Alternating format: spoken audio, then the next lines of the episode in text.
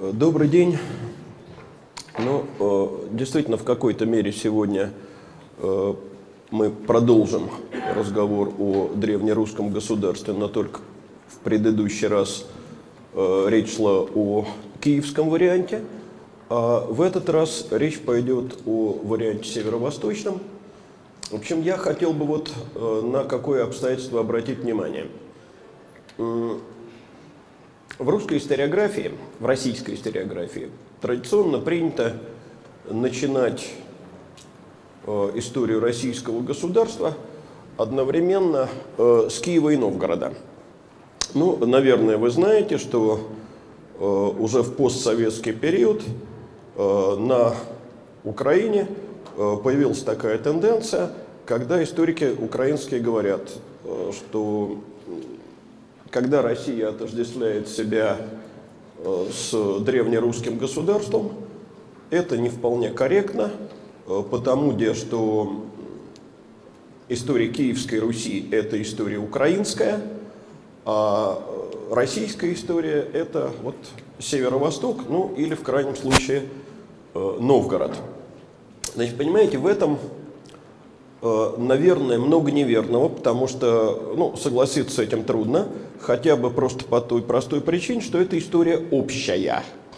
Но при этом э, мы все время э, делаем вид, что действительно именно Россия является преемником Киевской Руси, и только Россия. Я уже в прошлый раз, по-моему, упоминал о памятнике который появился совсем недавно в Москве, о памятнике Владимиру Святому, который, конечно, к Москве никакого отношения не имел, потому что просто умер в начале XI века. И Москва-то появилась, ну, как город, э, только в середине этого столетия. Понятно, что он там никогда бывать не мог. И э, поэтому следует как минимум иметь в виду, что из древнерусского корня развелись два разных русских государства. Э, так получилось, что та территория, которая ныне входит в состав Украины, в гораздо большей степени э, связана оказалась с западно-русским вариантом, то есть э, с вариантом литовским – мы об этом литовском варианте будем в свое время говорить.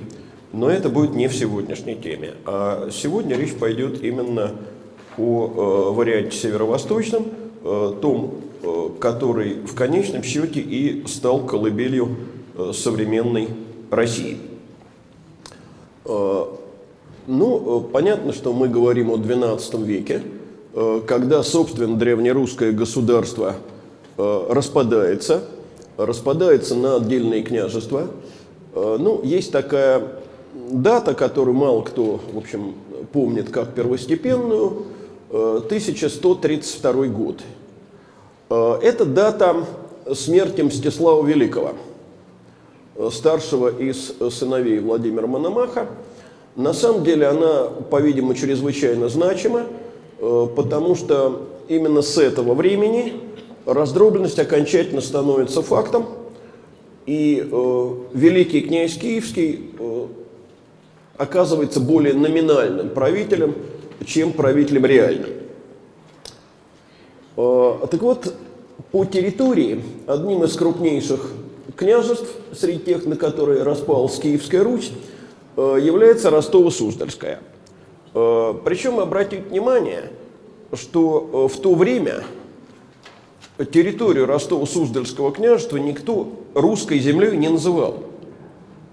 Э, во многом это связано с тем, о чем я говорил в прошлый раз, э, с понятием «Русь», э, более относящимся к варягам, которые правили в Новгороде, потом правили в Киеве. А как же называлась в то время Ростово-Суздальская земля. Оказывается, называлась она Украиной, а точнее Украиной, Залесская Украина, то есть окраина огромной страны, находящейся за Великим лесом. Сразу поясню, как возник термин «Украина» в применении к сегодняшней Украине. Этот термин вообще никакого отношения к Московской Руси не имеет, а имеет отношение к Великому княжеству Литовскому или Речь Посполитой. Дело в том, что территория Киевщины, Волыни, отчасти Черниговщины, Подолии – это восточная окраина или Украина Речи Посполитой. Э, вот так получилось, что э, территория, которая когда-то была окраиной или Украиной, стала именоваться Русью, а территория, которая именовалась русской землей, э, стала именоваться Украиной. И поэтому очень хотелось бы, чтобы мы понимали, что когда речь заходит о русских людях, о Древней Руси, то это совсем другая Русь, чем та, о которой мы будем говорить э, уже начиная с сегодняшней лекции. Э, так вот, что за люди здесь жили в этом лесном краю? А лес, кстати, был действительно чудовищный. Знаете, я очень люблю э, хрестоматийный такой пример о том, как в 13 веке, в 13 два княжеских войска вышли повоевать и не случилось им повоевать, потому что они минувшись в лесах. Э, не нашли друг друга просто в этой лесной чащобе. А что такое княжеское войско? Ну, это в то время где-то человек 500-600. Экспедиция такая не совсем маленькая. Э, так вот, дело в том, что проживали здесь не столько даже вятичи, это самое восточное из восточнославянских племен, Э, сколько финно-угорские племена, а именно Меря, Весь и Мурама. Э, ну, совершенно очевидно, что главным городом Мурамы так и являлся Муром. Главный центр Мери – это Ростов. И главный центр Веси – это Белоозеро. Мы таким образом с вами прошли с юга на север. Э, ну вот там, где сегодня стоит Москва, э, там были действительно сплошные чащобы, а на северо-восток, вернее так, в направлении от Москвы восток-северо-восток, э, это как раз район Суздаля и Владимира, здесь эти леса редели, здесь начиналось Апулье, Апулье, то есть по словам Ключевского, опушка великого леса. Здесь начинались э, сравнительно широкие открытые места, поля. И здесь э, неожиданно э, меняются почвы. То есть, если в лесной зоне это в основном подзолы, а подзолистые почвы достаточно малоплодородные, то в Апулье они вдруг сменяются черноземовидными почвами. Вы знаете, я посмотрел в свое время справочник по, ну, по почвоведению. Это, конечно, не совсем чернозем, это не то, с чем мы сталкиваемся, э, скажем, в Орловской или Курской или Тамбовской областях. Э, эти почвы так и проходят э, в классификации у почвоведов как черноземовидные почвы Аполья. Но все-таки это чернозем, пусть не глубокий, понимаете, но если брать Тамбовщину, то там чернозем бывают и по метру полтора. Здесь, конечно, такого нет, но, э, тем не менее, это сравнительно э, плодородная земля. С точки зрения путей сообщения и путей торговых. Понимаете, когда-то здесь проходил очень важный торговый путь. Это путь из Варяг в Персий. Он проходит Э, по Шексне и Волге, ну, то есть, э, естественно, через достаточно сложную систему волоков и движений по притокам. Э, этот путь даже древнее, чем путь из Варяг в Греки, о котором мы знаем гораздо больше, но путь из Варяг в Греки это в основном 9 век и позднее. Что касается пути из Варяг в Персы, то к описываемому времени – он, в общем, пребывает в упадке. Почему в упадке? Ну, есть такая очень известная фигура ранней э, древнерусской истории, э, князь Святослав Игоревич. Значит, знаменитый завоеватель, идеальный воин. Первое, что мы о нем вспоминаем всегда, это «хочу на вы идти». Значит, среди его подвигов, которые, так сказать, принято очень ценить, разгром хазарского каганата – Э, но, понимаете, о разгроме хазарского каганата мы говорим, а о последствиях забываем. А последствия-то заключались не в том, что хазары перестали брать дань с восточнославянских племен, потому что мы знаем, что еще э, при Олеге Вещем э, большая часть э, славянских племен от хазарской дани избавилась, помните? Э, не дайте хазарам, но мне дайте. И продолжали эту дань платить только вятичи. А вот было другое последствие, куда более тяжелое для древнерусского государства. Э, дело в том, что хазарский каганат это было государство. Э, можно, так сказать, много спорить о степени его зрелости или примитивности, но это все-таки было государство. И хазары брали пошлины, иногда достаточно высокие, э, с торговых караванов, которые проходили по их территории, но зато они к Волге не подпускали кочевников. После того, как Хазарский каганат рухнул, э, прежде всего благодаря усилиям э, Святослава, господствовать э, в степях стали кочевники, сначала печенеги, потом половцы. Эти никаких пошлин не брали. Они просто подвергали проходивший здесь караван тотальному грабежу, и, соответственно, торговля по этому пути захерела – и вот если мы вспомним, э, как характеризуют различные э, периоды в древнерусской истории Ключевский, э, то киевский период он называет Русь торговая, городовая, а удельный период, тот, о котором у нас сейчас с вами идет речь, он называет Русь сельская, земледельческая. Здесь торговля действительно играет гораздо меньшую роль, чем в киевский период. Э, начиная с 11-12 веков сюда, э, на северо-восток, идет достаточно мощный поток переселенцев. Ну, понятно, чего ищут здесь выходцы из новгородской земли. В новгородской земле почвы настолько бедные, что там земледелием прокормиться просто невозможно. Но сюда идет и другой поток, и он, суть по всему, является преобладающим. Это поток из Поднепровья. Вот э, чего ищут в этом бедном лесном краю э, выходцы из черноземного, богатого Поднепровья? Во-первых, они ищут здесь спасения от э, учащающихся набегов кочевников. Во-вторых, более спокойной жизни, потому что э, на юге э, бесконечные княжеские усобицы. Мы к этому еще должны будем вернуться. Но помимо этого, об этих причинах чаще всего у нас вспоминать принято, помимо этого были и другие причины.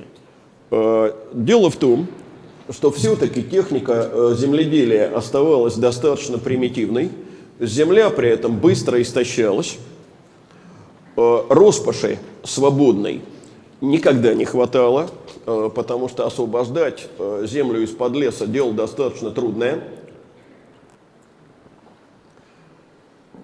И все время требовалось освоение все новых и новых земель. На северо-востоке, это уже ясно из того, что было сказано о так сказать, лесном море, можно было, понимаете, неделю ехать, и ни человеческого жилья, ни следов человека не встретить. То есть плотность населения здесь была э, чрезвычайно низкой, и она была, конечно, гораздо ниже, чем в Поднепровье. Э, к тому же э, на юге уже в XI веке возникают боярские вотчины, и люди, по крайней мере некоторые, пытались из этих вотчин уйти, найти свободную землю, где Э, не будет, э, так сказать, никаких поборов и повинностей. Вот в связи с этим потоком переселенцев здесь возникают города. Ну, древнейший город края Ростов. Ну, в, тысяч, в 1010 году Ярослав Мудрый, тогда еще не киевский князь, а как раз ростовский, основал здесь Ярославль. В 1024 году в летописи впервые упоминается Суздаль. В 1108, значительно позже, появляется Владимир на Клязьме, основанный Владимиром Мономахом. Колонизация продолжается и в дальнейшем. Она будет продолжаться в том числе и в годы правления Юрия Долгорукова. И здесь появляются названия городов явно близнечные э, по отношению к городам Южной Руси. Э, ну вот есть Южный Галич, по которому, собственно, называется большая область Украины Галиция. Э, мы встречаем здесь, на севере, Галич Мерьский, он же Галич Костромской, город в Костромской области ныне. Переславлю Днепровскому соответствуют два города на севере с названием Переславль. Это Переславль Рязанский, нынешний город Рязань, и Переславль-Залесский. Э, под Москвой есть э, ну, достаточно известный город Звенигород. Э, но город с точно таким же названием существовал в Галиции. И он, конечно, гораздо древнее. О политической системе. Понимаете, когда Ярослав Мудрый разделил э, землю между своими сыновьями, э, то Ростово-Суздальская земля досталась его третьему сыну Всеволоду, ну, третьему из тех, кто пережил отца. И в дальнейшем она становится наследственной вотчиной Мономашичей. Поскольку это край далекий, малопривлекательный в те времена – Э, то Мономах, э, деля землю уже между своими сыновьями, э, сюда ставит наместником младшего из своих сыновей, шестого, причем это сын от второго брака, Юрия Владимировича. Вот этот самый Юрий Владимирович, который впоследствии получит прозвище Долгорукий, нас и будет сейчас интересовать. Значит, когда э, вотчина Мономашчи. Э, после смерти не столько самого Мономаха, сколько уже Мстислава Великого, э, стал дробиться на отдельные самостоятельные княжества, э, Юрий и стал э, первым князем Ростово-Суздальской земли, причем по причинам, насколько я понимаю, неизвестным, э, он переносит столицу из Ростова в Суздаль. Э, связано ли это как-то с тем, что Суздаль находится в Аполье и его окружают э, все-таки более плодородные земли, я, честно говоря, сказать затрудняюсь. По крайней мере, мне не встречалось э, у историков никаких рассуждений на эту тему. Но дело в том, что став э, самостоятельным князем Северо-Восточной Руси, Юрий во многом еще остается в рамках старой традиции. То есть, понимаете, всю свою жизнь этот человек посвятил борьбе за Киев, э, борьбе за великокняжеский престол. И вот прозвище, с которым он вошел в историю, Долгорукий, оно связано, как вы, наверное, понимаете, не с особенностями его фигуры, а именно с тем, что эти долгие руки из Суздали дотягивались до Киева. Э, ну, смотрите, мы немножко вернемся в Киевскую землю. Значит, 7 лет проходит Э, после смерти Мстислава Великого, и Киевом овладевает э, черниговский э, князь Всеволод Ольгович. Там до этого правил еще один из сыновей Мономаха, соответственно, младший по отношению к Мстиславу Великому, но при этом старший по отношению к Юрию Долгорукому, человек безвольный, слабый. Он был оттуда изгнан. Просидел э, Всеволод Ольгович на своем троне э, киевском 7 лет. и э, завещал престол одному из своих братьев Игорю Ольговичу. Это, соответственно, тоже Черниговский род. И вот тут э, как раз э, то, о чем у нас шла речь в прошлый раз. Э, тут проявила себя э, киевская вещь. Киевляне видеть своим князем Игоря Ольговича не пожелали. Они его свергли, затем убили, а на престол избрали старшего сына Мстислава Великого, Изяслава Мстиславича. Э, понимаете, вот на примере событий 1146 года как раз видно, что Вечи играл в то время э, достаточно значительную роль, потому что, с одной стороны, князья захватывают киевский престол силой. С другой стороны, хотя э, Вече подчинилась э, требованию Всеволода Ольговича принять его брата на княжение, но, во-первых, все-таки просто назначить брата своим наследником он не может, он должен с Вечем договариваться, э, добиваться его избрания, пусть формального, но все-таки избрания. Но как только он умирает, этот действительно сильный правитель, э, Веч поступает по собственному выбору. Э, то есть у нас идет середина XII века, а э, Киевская Русь по-прежнему очень далека от облика классической монархии. И вот когда они избрали Изяслава Мстиславича, то выяснилось, что они тем самым нарушили Э, старинный лествичный порядок, э, когда престол переходит к старшему в роду. Э, потому что у Изяслава Мстиславича оставались двое дядей. Вот этот, уже сидевший когда-то в Киеве, я его не назвал по имени, но назову, Вячеслав, это был пятый сын Мономаха, и Юрий Долгорукий, шестой сын Мономаха. Понимаете, разница в возрасте э, между Юрием и его племянником, по-видимому, была минимальна. Э, известно, что когда Юрий родился, его старшие братья были уже взрослыми. Э, ну вот Вячеслав, который был, повторяю, пятым из сыновей Мономаха, как-то обращаясь к Юрию, сказал, когда я родился, я был уже бородат. Значит, а Изяслав Мстиславич первенец самого старшего.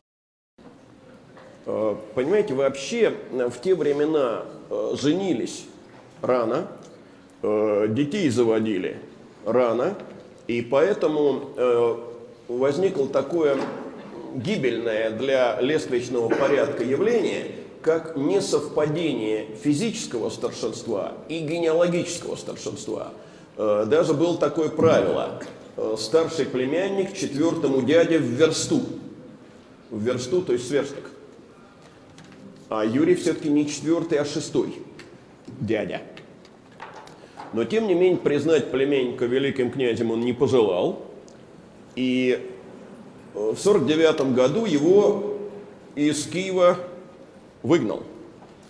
И началась борьба между этими близкими и любящими друг друга родственниками – которая продолжалась не один год, и старались они привлечь на свою сторону как можно больше союзников.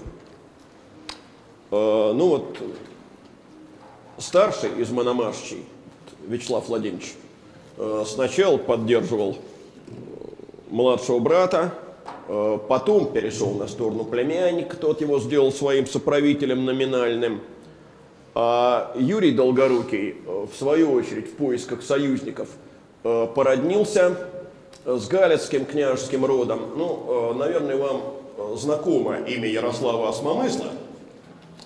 Так вот, Ярослав Осмомысл, которого звали, кстати, так же, как Ярослава Мудрого, Ярослав Владимирович, это чистый подарок для академика Фоменко – Э, у которого все, кто не тезки, все одно лицо. Э, вот. Э, он был женат на дочери Юрия Долгорукова, на княгине Ольге Юрьевне. В связи с чем там на юге развертывались свои достаточно лихие события, которые вполне могли бы стать сюжетом авантюрно-приключенческого и любовного романа, э, но мы их сейчас отодвинем за ненадобностью. Э, ну, черниговские князья поддерживали то, что одних и то других э, привлекали и внешних соседей, внешних по отношению к тому, что мы чаще всего понимаем под Русью как таковой. Это не совсем правильно для той эпохи, но все-таки. Э, привлекали поляков, э, привлекали венгров. Э, это действие Изяслава Мстиславича. Привлекали половцев. Это уже действие Юрия Долгорукова. Что касается киевлян, то те, видимо, поддерживали племенник.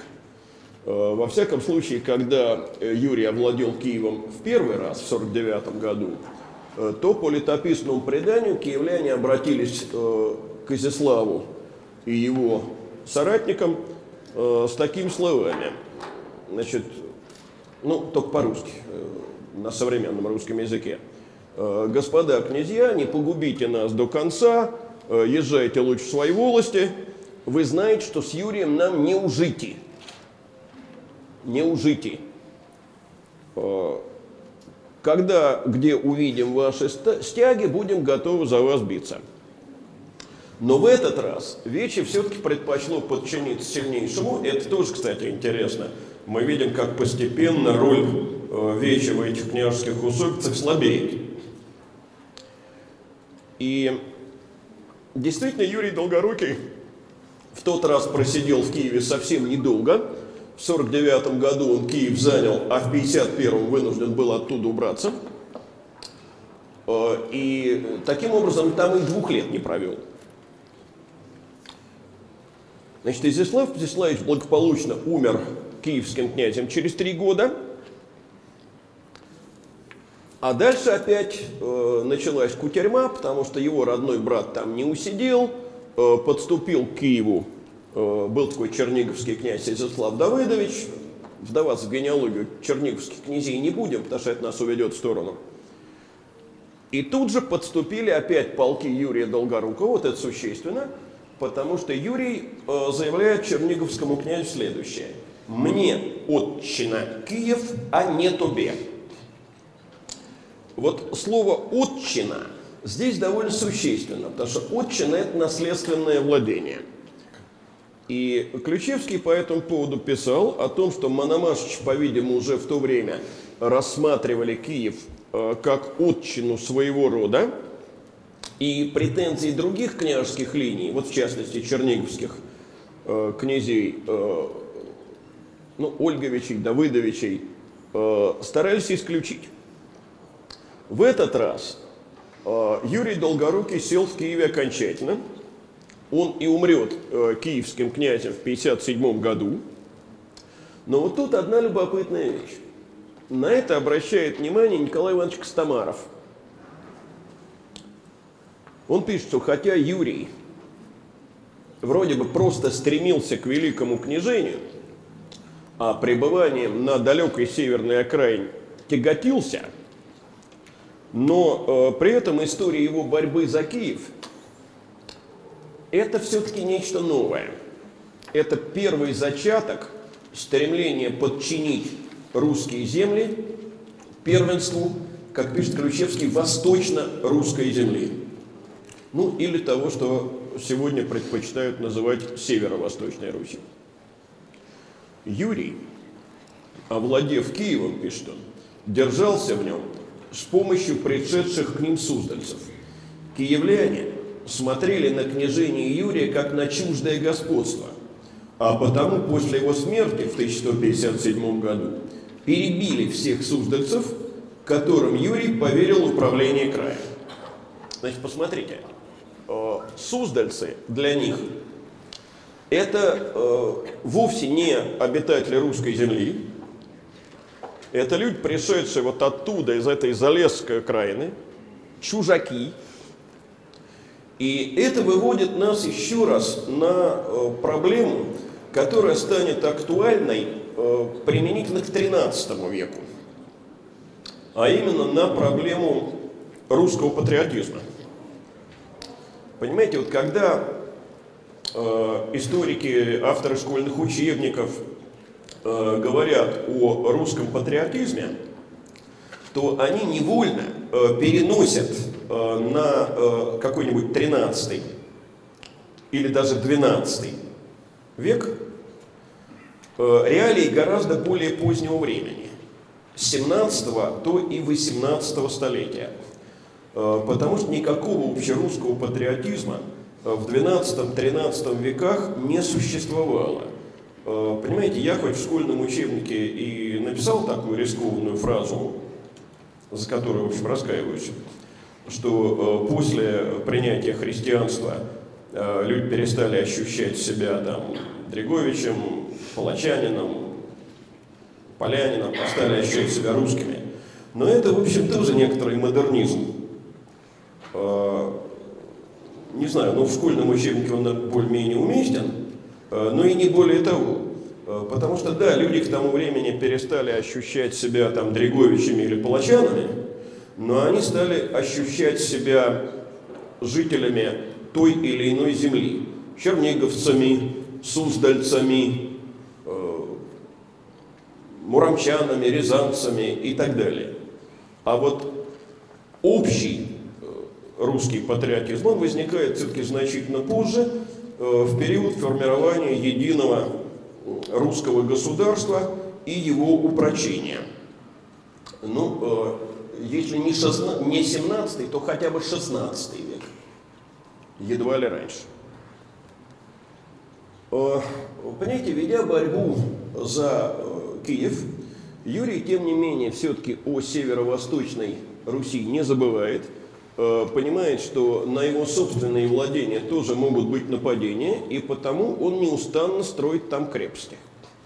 И вот как раз та колонизация, о которой я говорил чуть раньше, ему в этом отношении помогает. Э, ну вот смотрите, э, Кснятин, это при впадении Большой Нерли в Волгу, построен в 1134 году. Юрьев Польский – Э, в 1150-м. Ну, я думаю, что это разъяснение излишнее, но на всякий случай. Значит, Юрьев Пульский, он не от Польши польский, он от поля польский. Потому что он является одной из крепостей, защищающих против э, дикого поля. Ну, в 1154 году появляется Дмитров.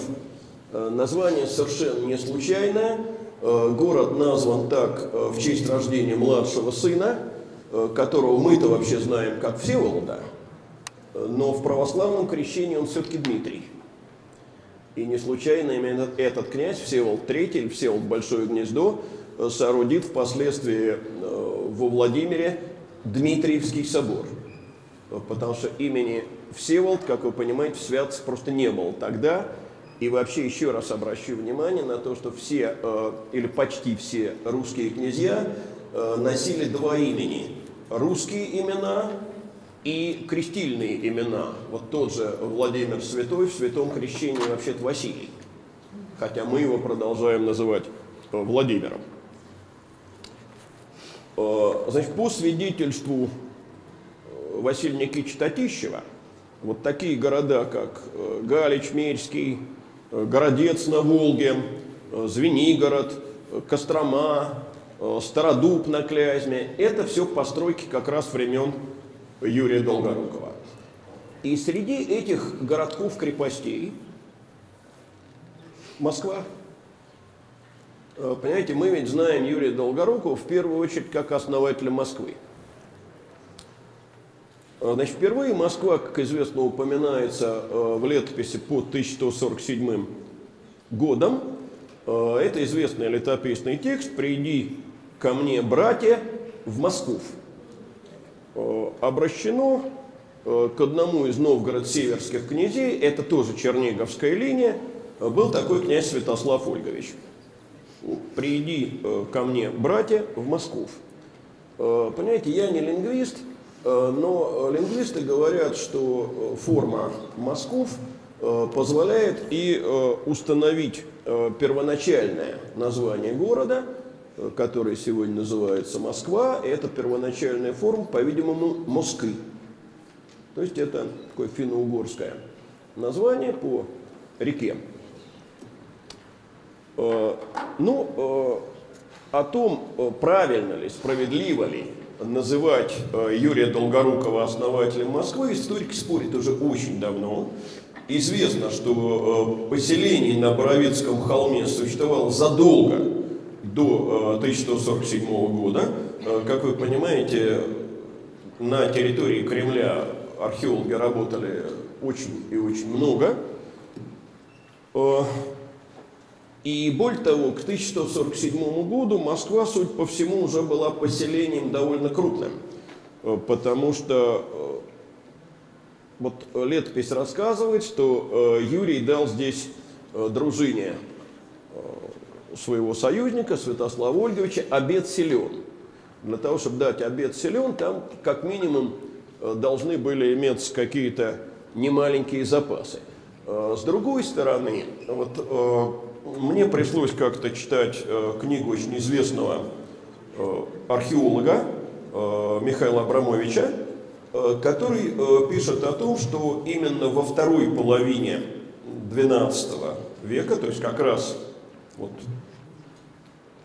после 1147-1150-х годов, интенсивность жизни на Боровицком холме довольно резко увеличивается – то есть вполне э, вероятно, что действительно это не просто первое упоминание в летописи, а это какая-то, э, так сказать, интенсификация строительства ну, вот, в той части города, которая, собственно, является древнейшей, то есть в Кремле. Понимаете, поселение не город еще. Город – это поселение обязательно укрепленное – то есть обнесенная стеной. Э, есть такой летописный свод, достаточно многослойный, э, Тверская летопись, и там говорится, что в 1156 году князь Великий Юрий Владимирович заложи град Москву на устье Женеглинны выше реки Яузы. Но э, сразу возникает э, некоторое противоречие – Вроде бы мы говорили о том, что с 1155 года Юрий находился в Киеве, и э, поэтому иногда это известие вообще ставится под сомнение. Э, тем более, что э, вот в Ипатьевской летописи говорится о том, что в 1156 году Юрий как раз в Киеве находился. Но известный российский историк – Э, Владимир Андреевич Кучкин, э, проанализировав Ипатьевскую летопись, э, пришел к выводу, что там не фиксируется пребывание Юрия Долгорукова в Киеве в течение всего года. И сделал вывод о том, что князь в течение этого года мог в Суздальскую землю приезжать. Тем более, что есть такое летописное известие, э, что Юрий взял жителей Суздаля, э, Ростова, Переславля-Залесского, Владимира э, клятву в верности своим младшим сыновьям. Младшим, Михаилу и Всеволоду, к которым мы еще должны будем вернуться. Значит, это могло произойти только тогда, когда он уже был киевским князем, и своих старших сыновей, в том числе Андрея Боголюбского, наделил землями на юге. Более того, э, Кучкин считал, что э, вот эта клятва верности младшим сыновьям потребовалась после того, э, как Андрей Юрьевич нарушил отцовскую волю и бежал в 1155 году на север, о чем мы сейчас будем говорить. Значит, если так, то это могло произойти э, только э, в 1156 году, потому что позднее, уже зимой 56-57 года, он точно находился в Киеве безотлучно. Понимаете, ну, теоретически можно допустить, что князь повелел заложить град Москву, в общем-то, и из Киева. Хотя это, по-видимому, все-таки менее вероятно. Но, так или иначе, вот, видимо, в это время строится первая в истории Москвы дубовая крепость. Это действительно крепость на Боровицком холме. Она не охватывала еще территории всего нынешнего Кремля. Занимала примерно треть его. Э, протяженность этих стен составляла, как предполагается, э, около 850 э, метров. Вот понимаете, это периметр всего города. И здесь во второй половине XII века размещались не только дворы знати, но и проживали ремесленники, и даже кладбище местное было в пределах этой стены. Ну, понимаете, вот если посмотреть на какие-нибудь небольшие, э, сохранившиеся в более-менее первоначальном облике э, города э, европейские, ну, в общем, масштаб допустимый. Ну, это поменьше немножко, чем Каркасон на юге Франции. Но все-таки. Я почему упоминаю Каркасон, потому что там городская стена сохранилась, ну, она отремонтирована, конечно, но, по крайней мере, в первоначальной топографии. Э, почему еще э, могла строиться эта крепость? Понимаете, ну, отчасти, наверное, как раз в силу обострившихся в тот момент отношений с черниговскими князьями. Э, но вообще появление такой крепости закономерно, потому что эта крепость недалека от границ. Здесь э, до границы с какими-нибудь рязанскими или черниговскими или смоленскими владениями, ну, по одним направлениям чуть больше сотни километров, а по другим и вовсе 60 Э, то есть такая нормальная пограничная крепость. Ну, понятно, что Юрий Долгорукий считается основателем Москвы во многом условно. И, вы знаете, боковой немножко сюжет, но все-таки остановлюсь. Э, дело в том, что есть другой персонаж, который, э, так сказать, как бы оспаривает у Юрия Долгорукова честь считаться основанием, считаться основателем Москвы. Это боярин Степан Кучка. Значит, по всей видимости, эта фигура легендарная. То есть нам действительно известно урочище Кучкова.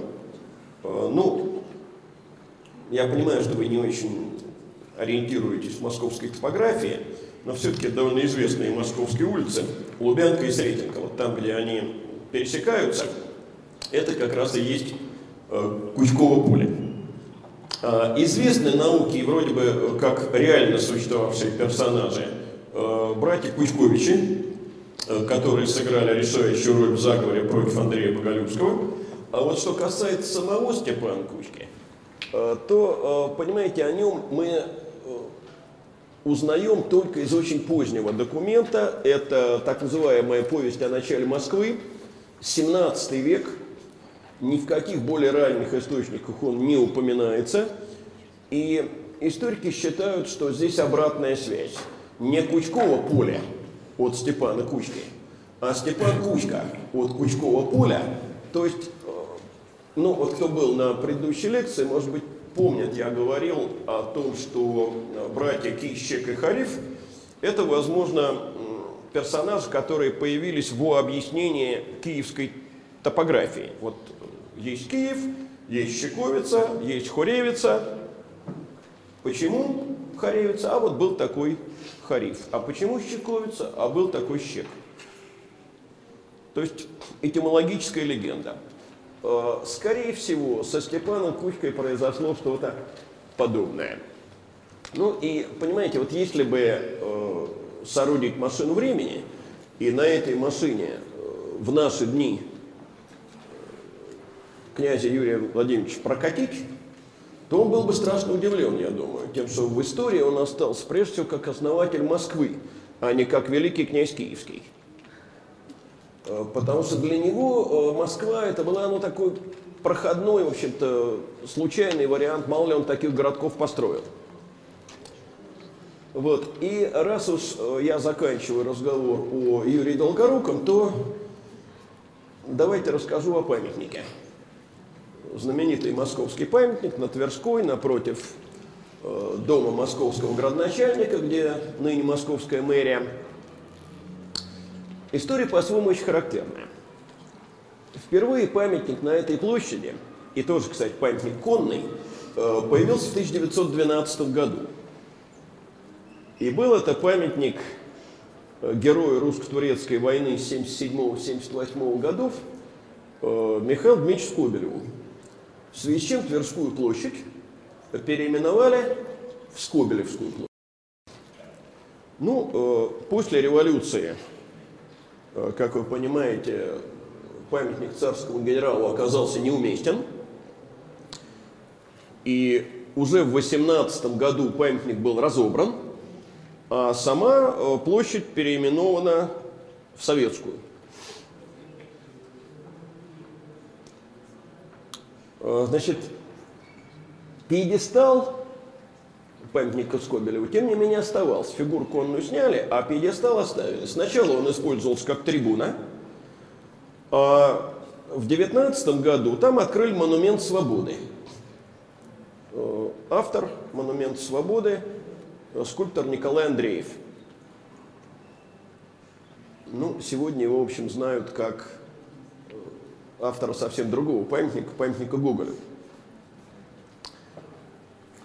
Значит, в 1954 году, когда в части уже была не свобода, а вполне державные Э, так сказать, тенденции торжествовали. Этот монумент свободы разобрали, и там снова появилась конная статуя.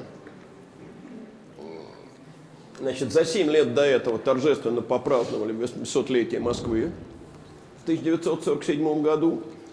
И вот теперь, наконец, э, открыли памятник Юрию Долгорукому, там на постаменте надпись «Основателю Москвы Юрию Долгорукому».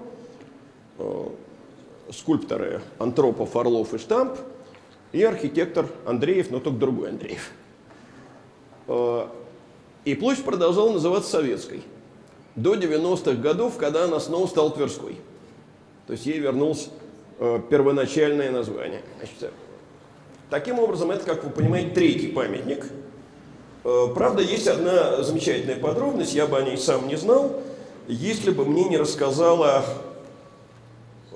сотрудница отдела оружия исторического музея, проработавшая там очень много лет, ну, личное знакомство. А, дело в том, что специалисты-оружейники вообще, глядя на памятник, усмехаются. Потому что, когда памятник сооружали, то обратились э, в исторический музей с просьбой выдать меч для образца. Ну, вы понимаете, древнерусские мечи штука редкая, они, в общем, достаточно требовательные к влажно-температурному режиму. И э, сотрудники отдела оружия решили, что обойдутся. И вместо меча древнерусского выдали подаренный в свое время музею абиссинский меч. Ну, существенно более молодой.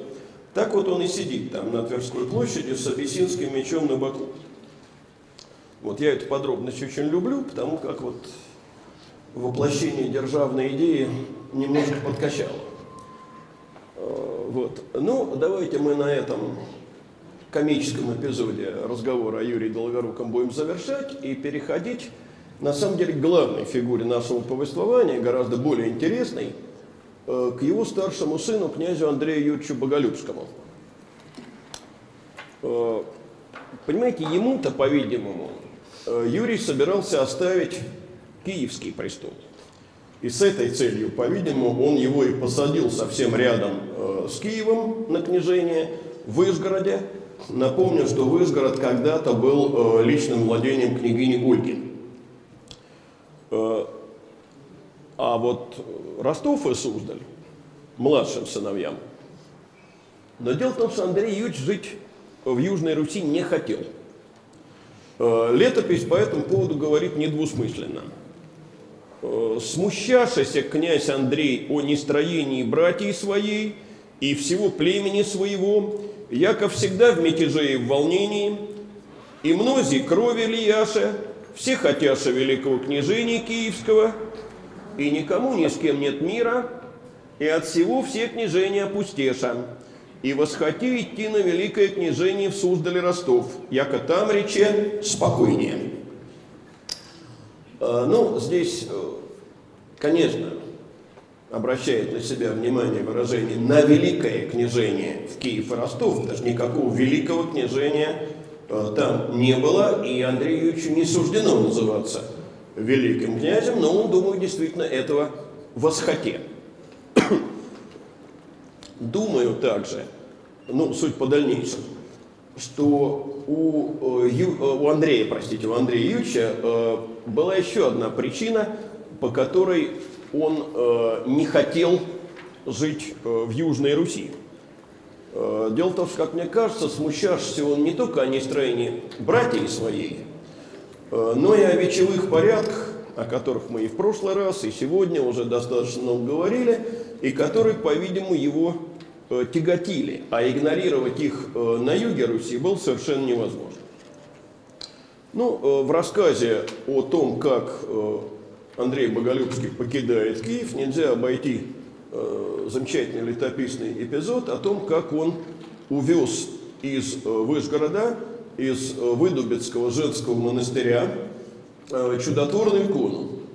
Икона по преданию написана была самим святым евангелистом Лукой, и, следовательно, она должна была быть изготовлена во втором веке нашей эры – ну, сегодня доказано, что она немножко моложе, приблизительно на тысячу лет, потому что это икона византийского действительно письма, но 12 века, а никак не второго. Хотя, возможно, это список с более ранней иконы. И икона эта считалась чудотворной. Э, значит, отсюда вопрос, какую цель мог преследовать Андрей, увозя икону на север. Э, понимаете, э, вот рассуждая в логике э, людей 21 века, мы скажем, ну вот он собирался создавать там отдельное государство, государству нужен символ, вот ему нужна влиятельная икона. Но это несомненная модернизация. Потому что люди XII э, века так мыслить, как мыслим мы, не могли. И в логике XII века, я думаю, значительно корректнее было бы сказать, что э, перенося э, в любимую им Суздальскую землю чудотворную икону, прославленную уже к тому времени на Руси, он, видимо, хотел обеспечить Суздальской земле благословение Божье. Потому что Конечно, в дальнейшем мы сейчас увидим некую достаточно явную спекуляцию, но все-таки сводить все мотивы князя только к спекуляции э, было бы, мне кажется, не совсем правильно. О какой спекуляции я говорю? О знаменитой летописной легенде, рассказывающей о том, что произошло дальше. Потому что едет он в Суздале Ростов. И вот этот княжеский поезд проезжает неподалеку от города Владимира. Э, напомню, что Владимир когда-то был именно уделом. Он там княжил как отцовский наместник. И вдруг кони встали, и никакими силами сдвинуть их с места невозможно. Вот как раз кони, везущие повозку с иконой. И их и понукают, и тянут, и ничего не помогает приходится ночевать. Ночью князю является Богородица и повелевает поставить ее икону во Владимире, естественно, для этого построив надлежащий дом, то есть храм.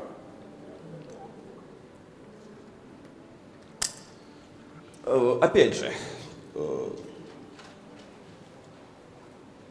никто не в состоянии проникнуть сны человека, тем более человека, жившего в XII веке, и утверждать стопроцентно, видел ли князь такой сон или он такого сна не видел, а просто о нем потом рассказывал. Понятно, что это были люди религиозные, жившие в кругу религиозных понятий и представлений – понятно, что он, по-видимому, думал о том, как Владимир э, главным городом сделать. И я не исключаю, что вот в результате таких размышлений нечто подобное ему могло привиться. Но уж больно сон оказался, так сказать, подходящий. И вот тут все-таки, мне кажется, некую спекуляцию э, подозревать логично, э, потому что, ну, Богородица явно выражает именно те идеи, которые князю очень удобны. А, естественно, возникает вопрос, а что могло его э, привлекать именно во Владимире, а не в Ростове и в Суздале? Ну, первый мотив, как мне кажется, менее значимый, я уже назвал. То, что он здесь когда-то княжил, этот город был ему близок – но есть второй мотив, э, который ну, практически все, кто об этом пишут, считают э, наиважнейшим и чаще всего вообще единственным. Дело в том, что и Ростов, и Суздаль были вечевыми городами. Э, Владимир считался пригородом. Пригородом этих старших городов никакого самостоятельного веча он, соответственно, не имел, и, соответственно, э, там воля Веча была для князя не столь существенной и опасной. Э, Все это, заметьте, происходит при жизни э, Юрия Долгорукова в 1155 году. А в 1957 он умирает, и тут же воля его нарушена, потому что ростовцы и суздальцы избрали своим князем не младших князей, а Андрея.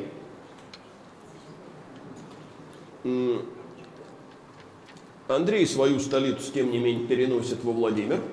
Там строит Успенский собор. Э, вот тот Успенский собор, который э, видит сегодня всякий посещающий Владимир, это не тот собор, который построил Андрей. Это собор, который, по крайней мере, в два раза больше.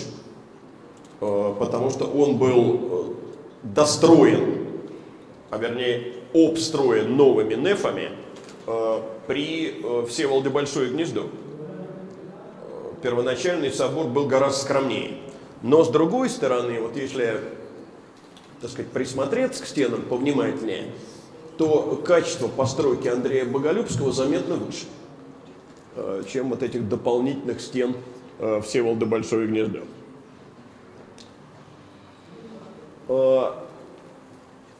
Ну, во Владимире он разворачивает большое строительство, строит там несколько монастырей, э, строит церкви, строит э, золотые ворота, тоже с церковью надвратной. Э, понимаете, помимо всего прочего, такое строительство, во-первых, привлекает на его сторону духовенство, а во-вторых, обеспечивает приток мастеров – потому что это очень э, большой, так сказать, фронт работ. И это сразу увеличивает город. Э, собственно, это логика, в которой действовали все крупные князья удельного периода, когда они разворачивали строительство крепостное, церковное, и, соответственно, город начинал притягивать к себе каменщиков, кровельщиков, плотников и прочее, прочее. Э, Но ну, сам он во Владимире не поселился, сам он неподалеку от Владимира, как раз на том месте, э, где э, явилась ему Богородица, построил собственную резиденцию, это близ села Боголюбово, почему он и именуется Боголюбским. И вот княжеская резиденция в Боголюбове – это один из немногих княжеских замков, который в качестве пригородного в той или иной степени сохранился до э, нашего времени. Э, кстати, Э, ну вот мы говорили о том, что он пошел на великое княжение, стремясь возвысить Владимир, э, он пытается создать здесь э, митрополию отдельную. Это уже очень важно. Митрополию. Он обращается к Константинопольскому патриарху, был такой патриарх Лука Хризоверх, с просьбой во Владимире учредить особую митрополию. И во главе этой митрополии он хочет поставить своего приближенного, был такой монах Феодор или Федор попросту. Патриарх отказывает, потому что ему конфликтовать с э, киевским митрополитом, нарушать его права э, нет совершенно никаких э, причин и оснований, и он соглашается лишь на то, чтобы поставить Федора ростовским епископом и разрешить ему при этом жить не в Ростове, а во Владимире. Именуется он епископом ростовским, живет во Владимире. Таким образом, э, Владимир становится фактическим центром епархии, местом пребывания епископа, и за счет этого получает дополнительные преимущества над Ростовом. Но, оказавшись э, ростовским епископом и получив это назначение прямо от патриарха, э, Федор решает, что ему теперь киевскому митрополиту ехать незачем, благословение у него получать мне, получившему поставление от самого патриарха, не по чину, и таким образом он э, нарушает уже сложившуюся субординацию.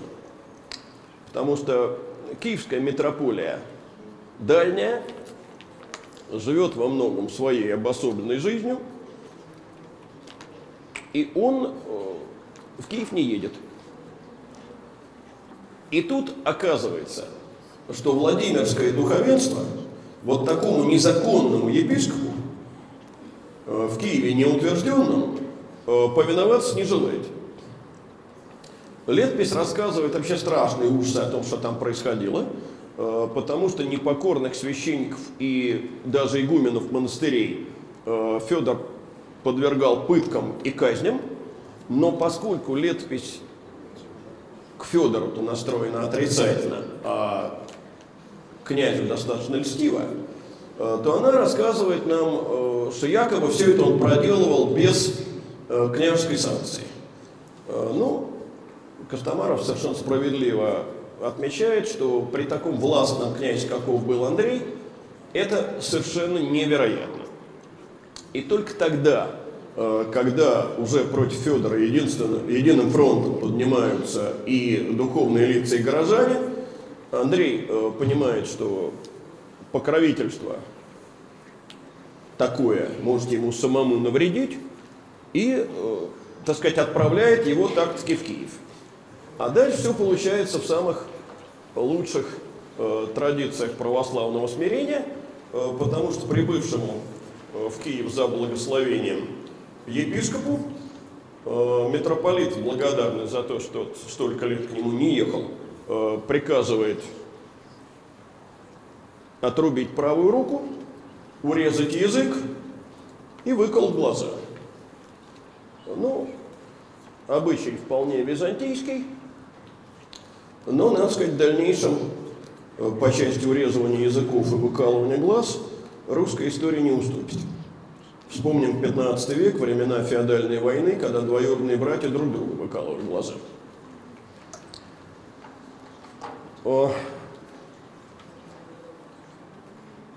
Вернемся к Андрею Боголюбскому. Он не только хочет установить здесь новую метрополию, понимаете, а это очень важно, а, установить метрополию, потому что митрополит в Киеве от Андрея никак не зависит. Андрей далеко, и ему киевский митрополит никак не э, подчиняется. А вот митрополит, который будет, что называется, при Баку, это я э, пользуюсь, правда, терминологией 18 века, э, вот при Баку наша.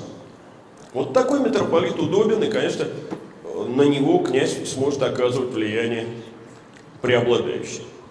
Но с митрополитом не задалось. А вот с родными братьями задалось вполне. Вопреки отцовскому завещанию, Андрей своих младших братьев и племянников, были у него еще племянники, сыновья старшего, давно умершего брата Ростислава, из Суздальской земли изгоняет вон. Э, ему теперь не нравится вариант, при котором он правит в главном городе, каковым стал Владимир, а в других городах сидят родственники. Он хочет держать всю власть в своих собственных руках. Вслед за младшими братьями он изгоняет бояр отцовских, то есть старших дружинников. Он в их преданности себе лично не уверен. Опираться он начинает на младшую дружину, то есть на тех самых э, гридей, отроков, детских, о которых я говорил еще в прошлый раз, э, как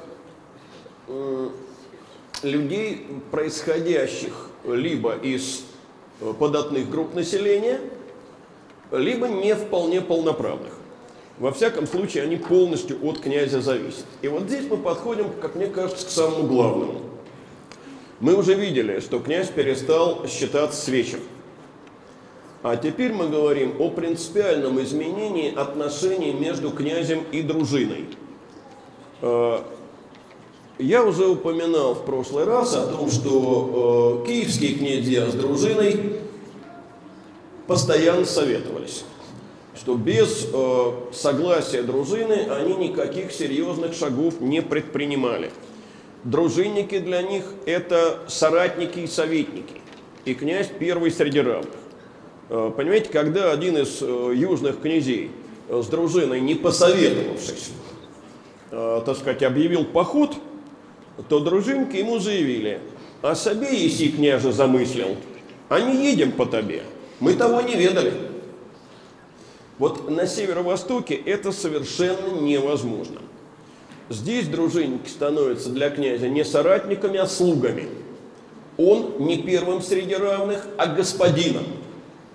И это во многом объясняется тем, что здесь другие экономические условия.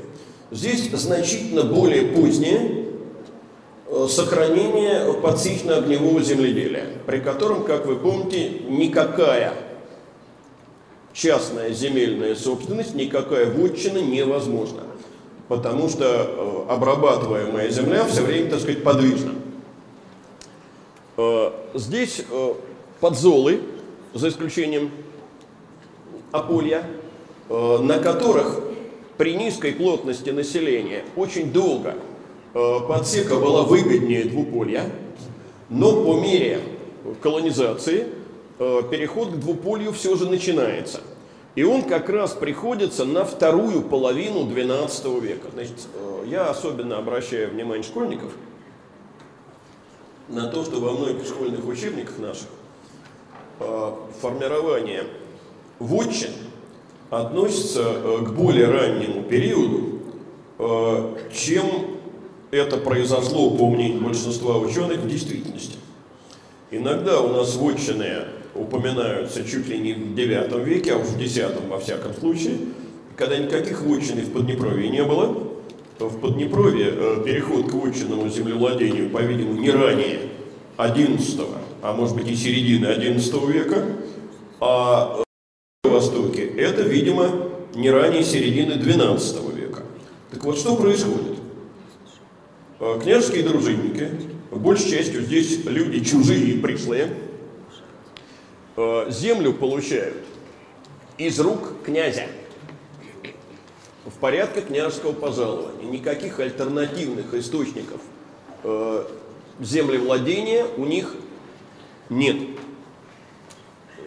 Еще раз напоминаю, что это вот эти самые гриди, отроки, детские и прочие меньшие люди.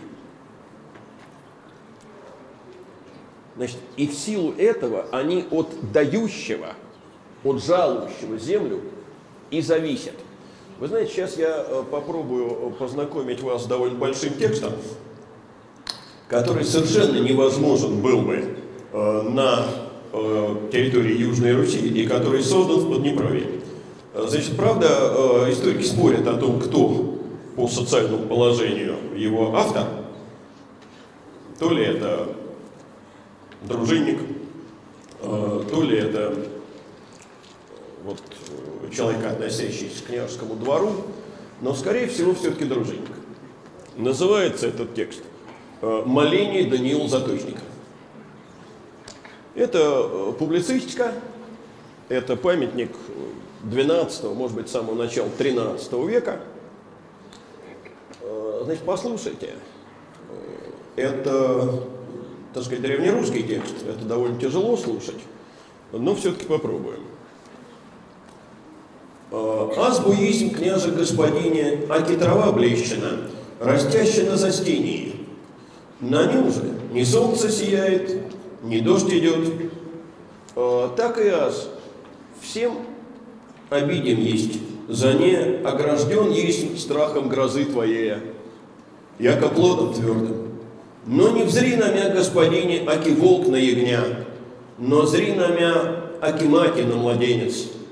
Возри на птицы небесные, яко ти не орють, не сеют, но уповают на милость Божию.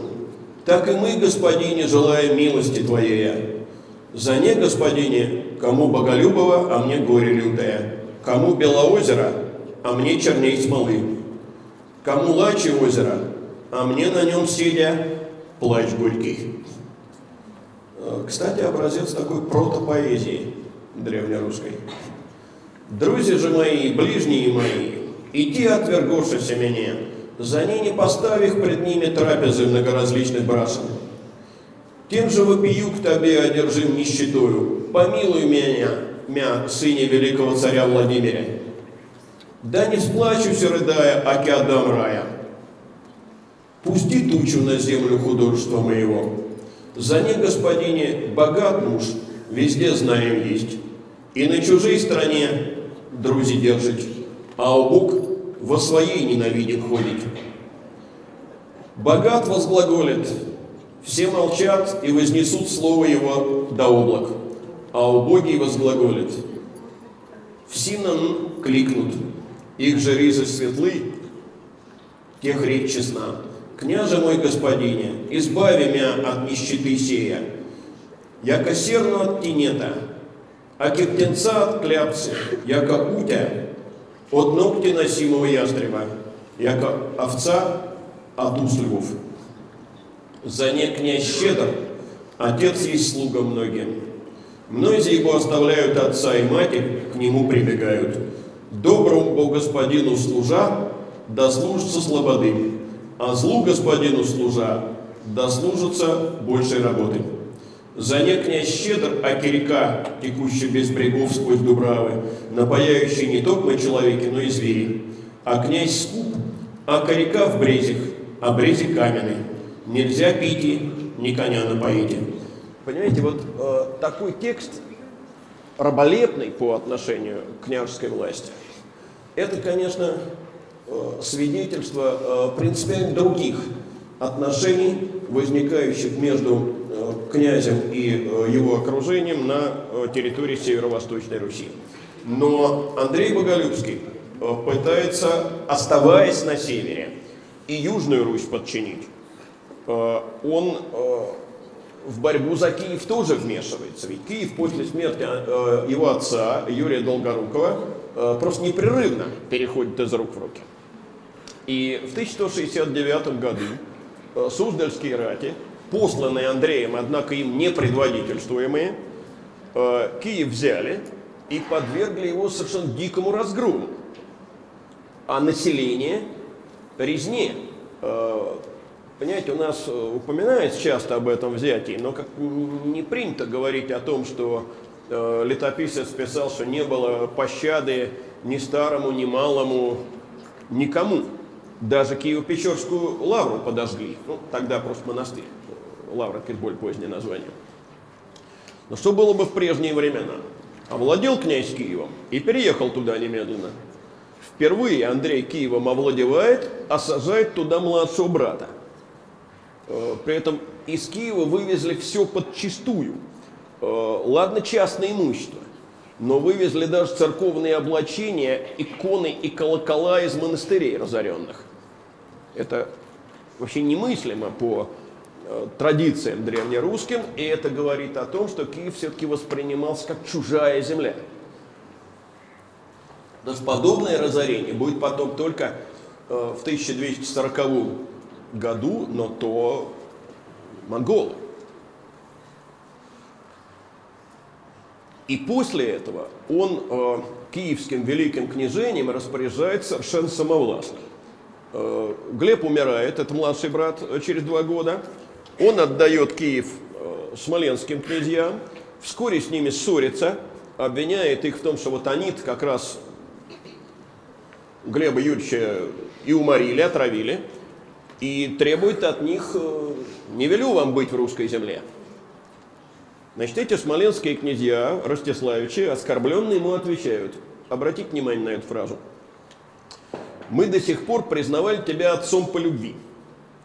Но если ты э, присылаешь к нам с такими речами, не как князьям, но как подручникам, то делай, что замыслил, а Бог нас рассудит. Понимаете, это очень важная формула.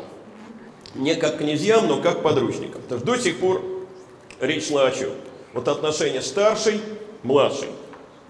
Старший э, среди мономашчей, смоленских нет, я тоже мономашчик. Только от другой линии.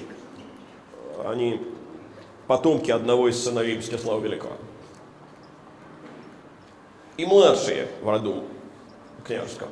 А теперь речь идет о другом. О том, что эти младшие князья воспринимаются как подручники. То есть, понимаете, это уже не вассалитет, а своего рода политическое подданство.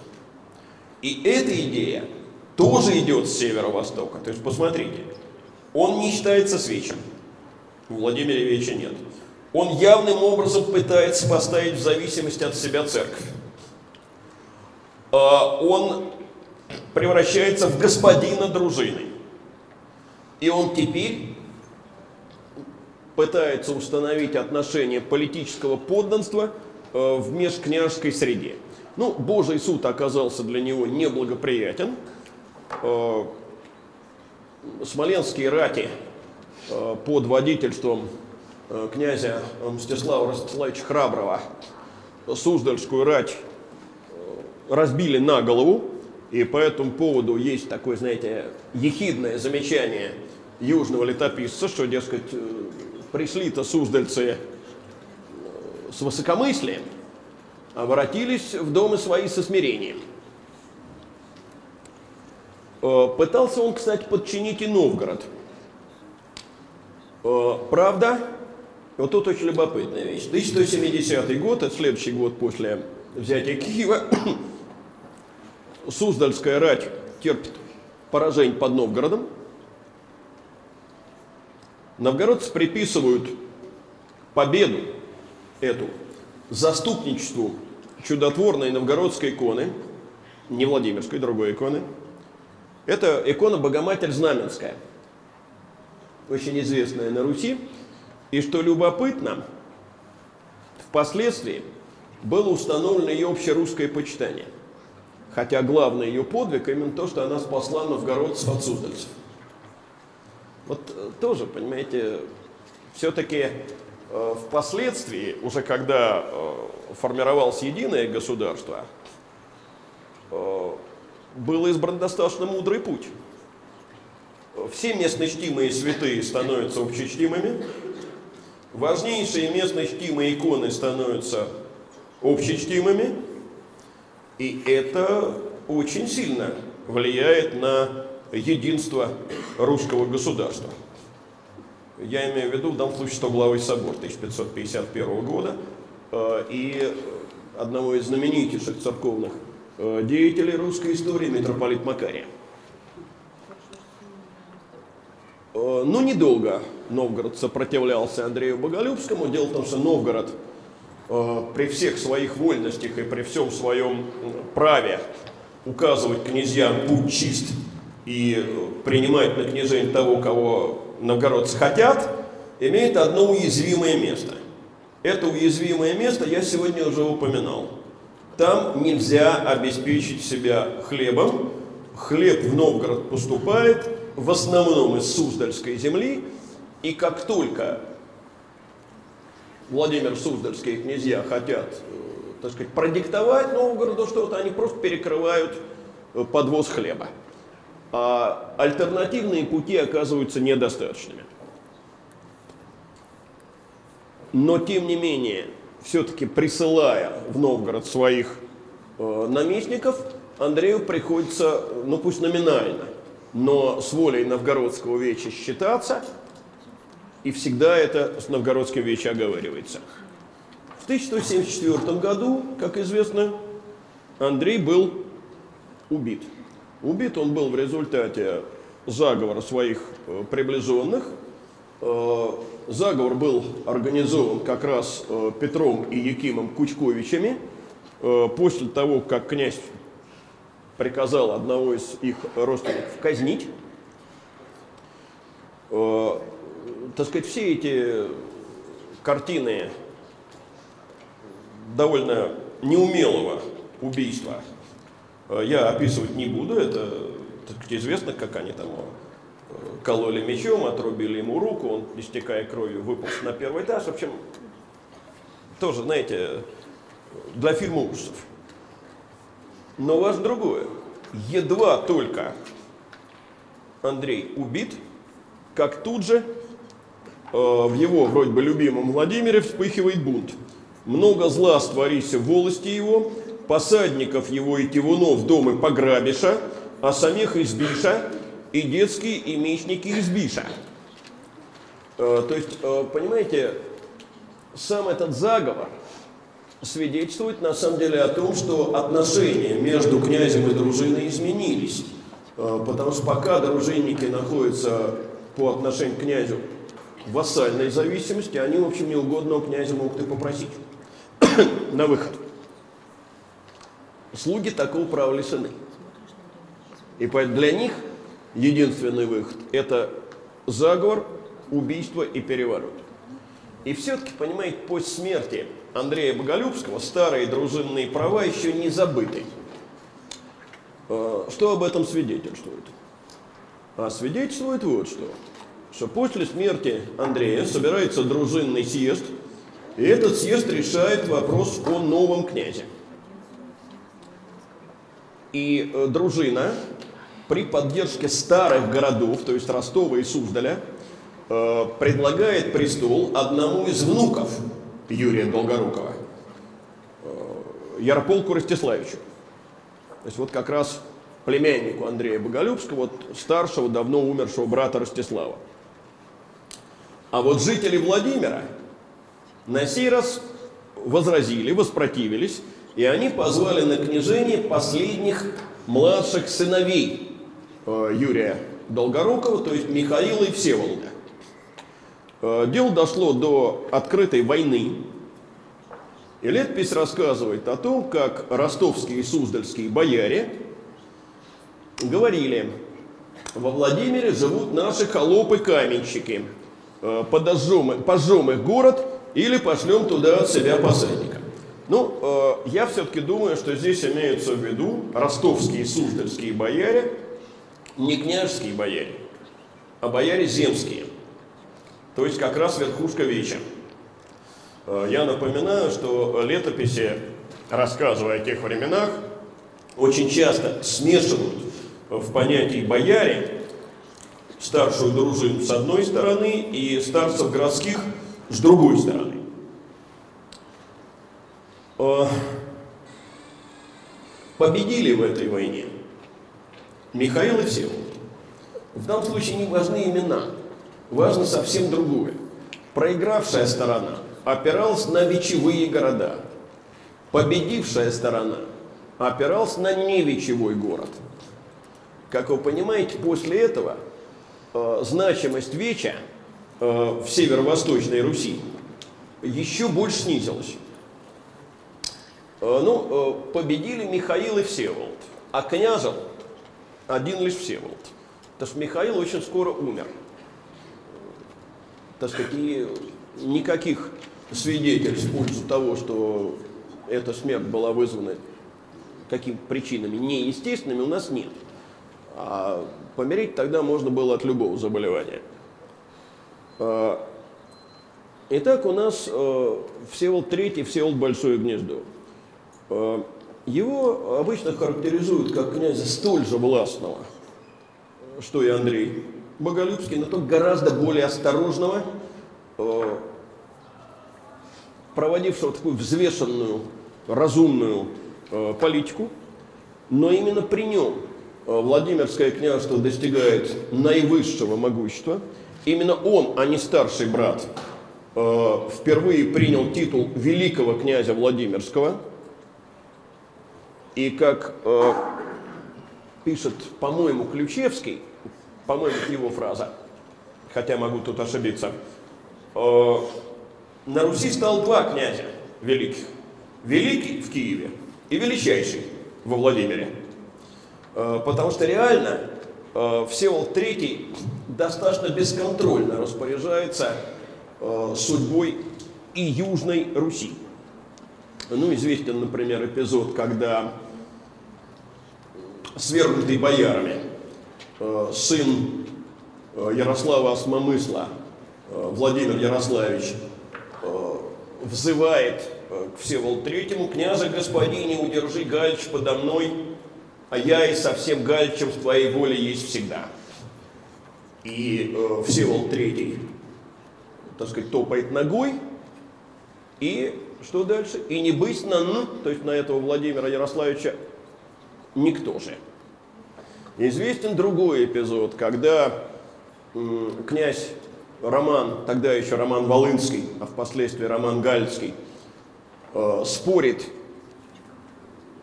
с одним из смоленских князей э, Рюриком Ростиславичем за Киев, и в конце концов они договариваются, шли ты мужа своего, а я шлю своего мужа к отцу нашему Всеволоду. И Всеволод утверждает Киев за э, Рюриком. Э, он подчиняет своей воле рязанских князей. Вот э, в слове о полку Игореве, памятнике очень сложном и очень спорном, есть фраза, которую я предпочту процитировать в вольном переводе Заболоцкого. Из живых ты луков стрелы мечешь, сыновьями Глеба окружен. Что сыновья Глеба? Оказывается, это рязанские князья, э, которые полностью находились в это время в воле и под рукой, так сказать, э, Всеволода Третьего. Э, он добивается, чтобы важные города, торговые города, принадлежавшие Новгороду, Волокламский, нынешний Волоколамск, и Торжок, управ... Простите. управлялись новгородцами и суздальцами совместно, что называется, на паритетных началах. Продолжает начатое старшим братом э, наступление на э, земли волжских болгар. И, понимаете, летопись о нем говорит, что положили на нем старейшинство э, вся братья во Владимире племени, то есть среди потомков э, Владимира Мономаха. Вот, э, понимаете, о Всеволоде Третьем уже все-таки уместно говорить как о своего рода самодержце. И с этой точки зрения э, Владимира Суздальская Русь э, принципиально отличается от Киевской. Это абсолютно другой образ правления.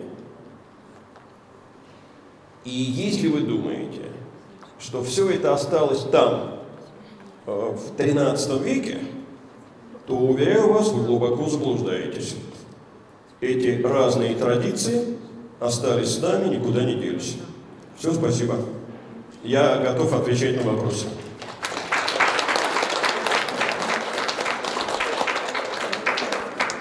Несколько ответов. Во-первых, э, понимаете, как э, один умный человек сказал, если вы хотите разобраться в причинах происходящего, вам придется докапываться до средних веков. Сейчас. Э, И я вот с этой фразой целиком согласен.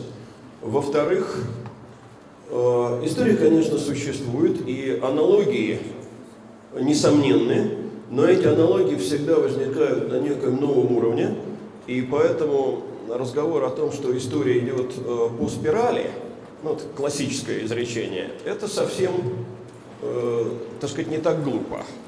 Она действительно идет по спирали, не по кругу, но и не по прямой восходящей линии.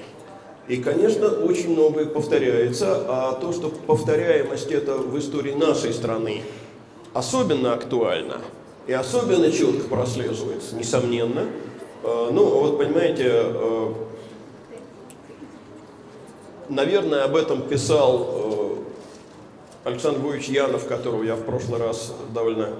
А, нет, простите, это в другом цикле лекций. Ну, о котором мне еще придется говорить. И, ну, это публицист и философ, не историк. Но он особенно активно об этом пишет. Э, о том, что в русской истории сменяются реформы и контрреформы. Да, это действительно так. И то, что, конечно, когда мы говорим о событиях довольно отдаленных времен, э, мы в них иногда узнаем свои времена, это очевидно, но дело в том, что, понимаете, еще Марк Блук, знаменитый французский автор, э, отмечал, что каждое время задает свои вопросы прошлому. И не только дает свои ответы, а именно задает свои вопросы. И э, в разное время актуальными становятся разные проблемы. И я думаю, что, ну вот скажем, взгляд наш э, на историю того же Владимира Суздальского княжества, э, который был бы возможен, э, скажем, ну, лет 60 назад, очень во многом отличается от того, который возможен сегодня, потому что мы другое хотим в этом прошлом увидеть. Э, это с одной стороны. С другой стороны, понимаете, когда говорят, истории не существует, то это надо понимать двояко. Э, не существует истории как процесса, ну вот на это, как мне кажется, я ответил. И не существует истории как науки. Вот с этим мне э, очень хотелось бы поспорить, потому что, еще раз говорю, да, мы задаем разные вопросы прошлому, но невозможно отвечать на эти вопросы произвольно, э, потому что, э, конечно, э, на основании одних и тех же источников разные авторы делают разные выводы. И это вполне возможно. Что невозможно? Невозможно игнорирование источников – невозможно их, ну, как вам сказать, подтягивание под концепцию. Вот когда источники начинают подтягиваться под концепцию, то это уже не история, а э, тот худший вид публицистики, который называется пропагандой. Э, ну и, понимаете, опять же, вот что ни слово, э, то актуальность. Я когда, знаете, начинал работать в школе, э, мне все время говорили вышестоящие товарищи, что у вас на уроках плохо с актуализацией. А когда наступили 90-е годы, и, так сказать, разговаривать можно стало по-иному, то я вдруг с чувством некоторого самоомерзения э, заметил, что одна сплошная актуализация. Потому что куда ни копни, а говоришь все равно о сегодняшнем дне. Э, понимаете, э, вот буквально в последние три недели – как вы знаете, разгорелся чудовищный скандал на ниве исторической науки, потому что вопрос стоит так. Можно ли э, рассуждать об историческом прошлом не э, с точки зрения истина, историческая истина возникает на основании, вернее, создается на основании изучения исторических источников. А, так сказать, можно ли рассуждать по-другому? Историческая истина зависит от того, каковы в данный момент национальные интересы страны, которую представляет пишущий. Я надеюсь, что вы понимаете, что я говорю о скандале вокруг э, докторской диссертации Владимира Мединского. А, Причем это человек, который помимо поста министра культуры занимает еще и э, пост председателя Российского военно-исторического общества – так сказать, у нас есть три общества. Не путайте, пожалуйста. Есть РИО, Российское историческое общество, РВИО, Российское военное историческое общество, и просто ВИО, Вольное историческое общество, к которому Аз многогрешный имеет честь принадлежит. Вот, так вот это совсем разные общества. Понимаете, конечно, историческая наука, она другая, чем, скажем, там, математика или физика. Потому что у нас, как это ни странно, дважды два не всегда четыре. А вот допускает толкование. Но это все-таки должны быть толкования в тех пределах, которые заданы источниками.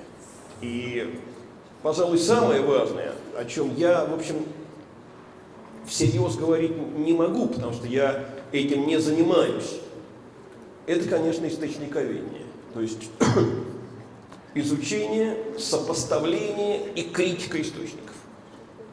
Но историческая наука развивается именно в этом прежде всего. Так, у вас был вопрос. Да, я хотел спросить. Вы сказали, ну, когда Давайте был... я подойду, все не очень хорошо слышат. Когда был убит Андрей Боголюбский в 1174 году, э, посадников и тиунов пограбили. Пос, получается, посадники были и в Суздаль, э, Суздаль, Посадники даже- были везде. Э, так сказать, ошибочно представлять, что посадник э, это должность, которая существовала только в Новгороде. Вот нас так учат. Э, Нет, э, понимаете, не, не нас так учат, а просто мы говорим о посадничестве только на основании э, новгородского материала, э, потому что нам э, вечевые должности по новгородскому материалу лучше известны. Но, конечно, и посадник, и Тысяцкий э, были во всех русских городах. Я, по-моему, даже говорил об этом в прошлый раз. Э, Но только это другие посадники и Тысяцкие.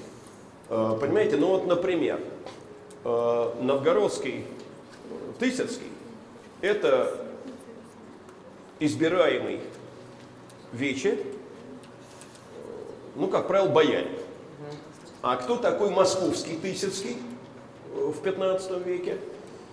Это э, ближайший боярин князя, и более того, известно, что в близкой к московским князьям семье, в семье Вильяминовых, э, эта должность передавалась довольно долго от отца к сыну, пока в конце концов э, Дмитрий Донской эту должность не упразднил, что и привело к тому, что сын последнего московского Тысяцкого, Василия Вильяминова, должность была у- упразднена после его смерти, Иван Вильяминов, разобидевшись, просто бежал в Тверь.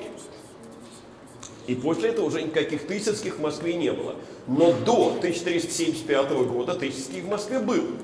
Был он, конечно, и во Владимире. Думаешь, на этот вопрос я ответил?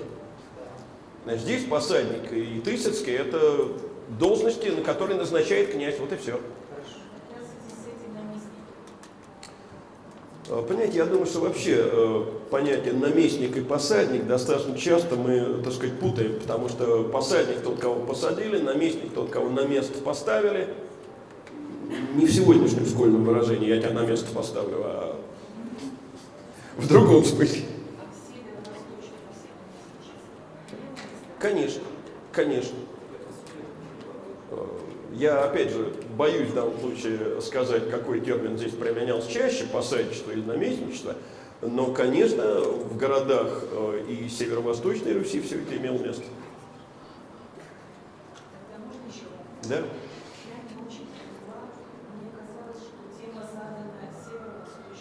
Да. Я Тверского княжества не касаюсь прежде всего потому, что Тверское княжество возникает в 1247 году, а мы ограничены домонгольским периодом, ну, конечно. А, У нас будет э, лекция о возвышении Москвы, и там о Твери будет разговор непременный. Вот. А здесь э, речь идет именно о зарождении самодержавия, и, э, понимаете, именно тенденция вот к этому самодержавию, она появляется на северо-востоке, но она появляется в домонгольский период. Монголы эту тенденцию усилили, но не породили. Ну, понимаете, если говорить вот так, ну, буквально, то э, выражение «самодержавец», оно, конечно, появляется позже. Оно появляется в московскую эпоху, после монгольскую. Разговор же идет не о том, существовало это понятие тогда или не существовало, а о том, как формируется явление. Понятие это возникает все-таки тогда, когда явление уже существует. Э, Не может быть возникновение понятия до того, как возникло то, что этим понятием называется.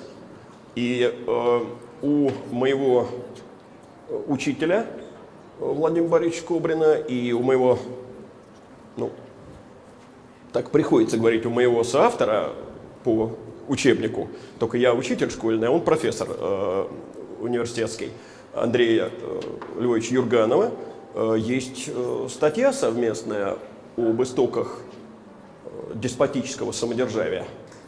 И там идет речь именно о XII веке. М? Ну, конечно, начиная с Андрея Боголюбского, конечно. Конечно. Конечно. Да.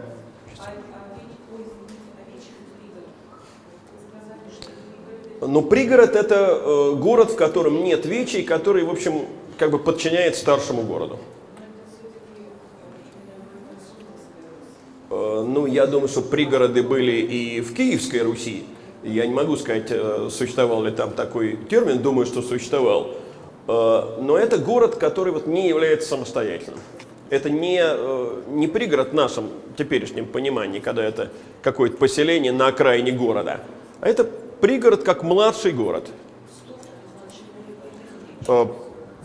Псков имел вечи, но дело в том, что э, для того, чтобы получить самостоятельные вечи, Пскову для начала пришлось отделиться от э, Новгорода. И Псков с Новгородом, кстати, на протяжении очень многих лет враждовали.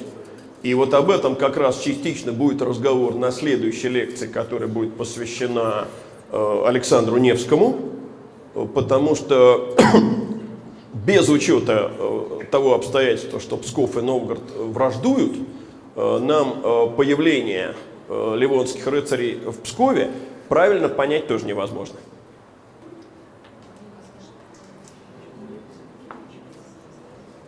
Ну, оно зарождается там, но в итоге он уходит. Как вы относитесь к концепции азиатского способа производства? Реально вы сейчас рассказываете Какой концепции? азиатский способ производства.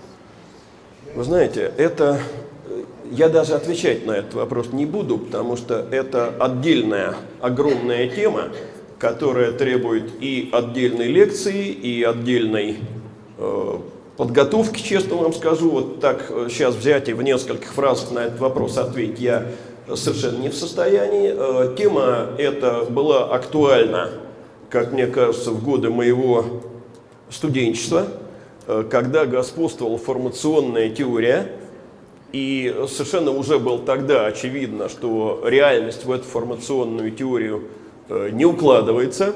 Отсюда и возникла дискуссия об азиатском способе производства, а, как- а сегодня, когда ну, в общем, формационной теории придерживаться, как мне кажется, даже не вполне удобно, э, то и тема азиатского способа производства кажется мне менее актуальной.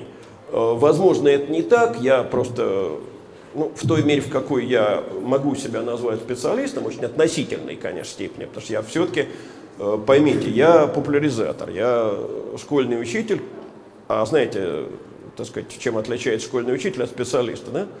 Специалист знает все ни о чем, а школьный учитель ничего обо всем. Э, Вот, поэтому углубляться в эту тему я бы не хотел. Я не, не чувствую себя достаточно компетентным. Скажите, пожалуйста, с одной стороны, ослабление, скажем, Киевского княжества, возникновение Суздальского, потом еще, потом Московского, нельзя что власть переходила, как эстафетная палочка, от Киева. К Суздалю, Э, Понимаете, э, я думаю, что вот это представление об эстафетной палочке, когда власть переходит из Киева во Владимир, из Владимира в Москву, это представление, сформированное таким москвоцентристским подходом к истории. Э, Потому что вовсе никакой эстафетной палочки из Киева э, во Владимир не переходит. Э, Просто эта палочка разламывается на N частей. Просто понимаете, мы с вами живем в том государстве, которое является наследником Владимирской Руси. А вот, скажем, в Полоцке, в Чернигове, на Волыни, Э, Там были совсем другие обломки этой эстафетной палочки, и там э, путь развития пошел совсем по-другому. Э, Представление о том, что вот была, знаете, такая одна дорога, Киев, Владимир, Москва, мне кажется, это ложное представление. И я еще раз вернусь к тому, с чего я начинал сегодня, что у Киевской Руси по меньшей мере несколько наследников, и э, то государство, э, которое когда-то называлось Великим княжеством Литовским и Русским, а затем так сказать, на этих территориях уже господствовала Речь Посполитая, а затем совсем в другую эпоху возникло государство Украина, э, это тоже такой же наследник Киевской Руси, как и Россия, и, э, так сказать, э, тягаться за это наследство и отталкивать друг друга от него локтями, э, так как это делают у нас, когда говорят, э, Херсонес потому для России сакрален, что здесь крестился князь Владимир. Я что-то не помню, чтобы Владимир э, княжил в Москве. Ну, не упоминаю, понимаете, этого. Вот в Киеве, да. Э, Или так, как это делают украинские историки, которые говорят, а Киевская Русь это не ваша. Вы начинаете, пожалуйста, свою историю прямо с Владимира. А до этого что было, так сказать, вот Ростово-Суздальская Русь, она с неба упала. Э, Вот так пихаться локтями, мне кажется, непродуктивно.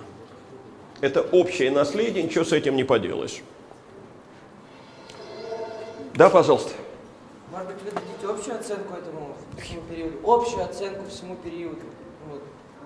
Что такое общая оценка всему Общая оценка периоду? по правлению... Удельному периоду всему? Да. Ну, я, во-первых, не думаю, что такую оценку можно дать. Мне это кажется совершенно какой-то такой задачей э, малореальной. Я скажу только об одном. Э, очень часто встречающиеся в нашей школьной практике, не научной, там этого давно нет, а в школьной практике, отношение к периоду раздробленности как к периоду упадка, вот это совершенно точно неверно. Э, Потому что э, в период раздробленности и продолжается развитие экономики, прежде всего ремесла, э, и э, развивается каменное строительство, понимаете, ну те же э, Успенский собор и Дмитриевский собор с его выдающейся резьбой и Новгородское зодчество, это тоже дошло до нас, а до нас же очень многое не дошло. Э, Это все период раздробленности, это упадок. Э, В одном отношении, вернее, одно нас заставляет относиться к этому периоду как к периоду упадка. То, что Русь встретила э, монгольское нашествие в состоянии раздрая. Но дело в том, что если бы она его встретила в состоянии единства, каком его встретил, например, Хорезм, гораздо более многонаселенный и гораздо более могущественный вообще-то. Результат, уверяю вас, был точно таким же. Э, Монгольскому нашествию не смогла э, противостоять Северокитайской империи Цзинь, в которой население было больше 40 миллионов. Так, немножечко. Ну, понимаете, это был, вот как вам сказать, э, нашествие монголов, так как и когда-то было нашествие гуннов. Это был самун, которому противостоять было невозможно. Вот и все.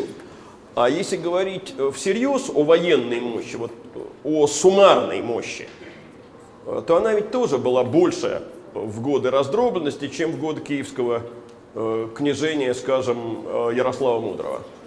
Так что это нормальный, закономерный процесс. Ни одна страна, по крайней мере европейская, э, периода раздробленности не миновала. Для того способа производства, который тогда существовал, я не имею сейчас в виду марксистский термин, а просто вот для того типа производства, который тогда существовал, это нормально, политическая раздробленность. И другого пути, по-видимому, не могло быть. Вот и все. А вот в связи с этим вопрос. Ну Вот э, есть такие концепции историко-правовые, что вот есть э, первобытное наследственное право, когда основной кусок наследует младший сын, а старший отселяется. потом происходит постепенный переход к майорату, когда основное наследование идет старшему сыну.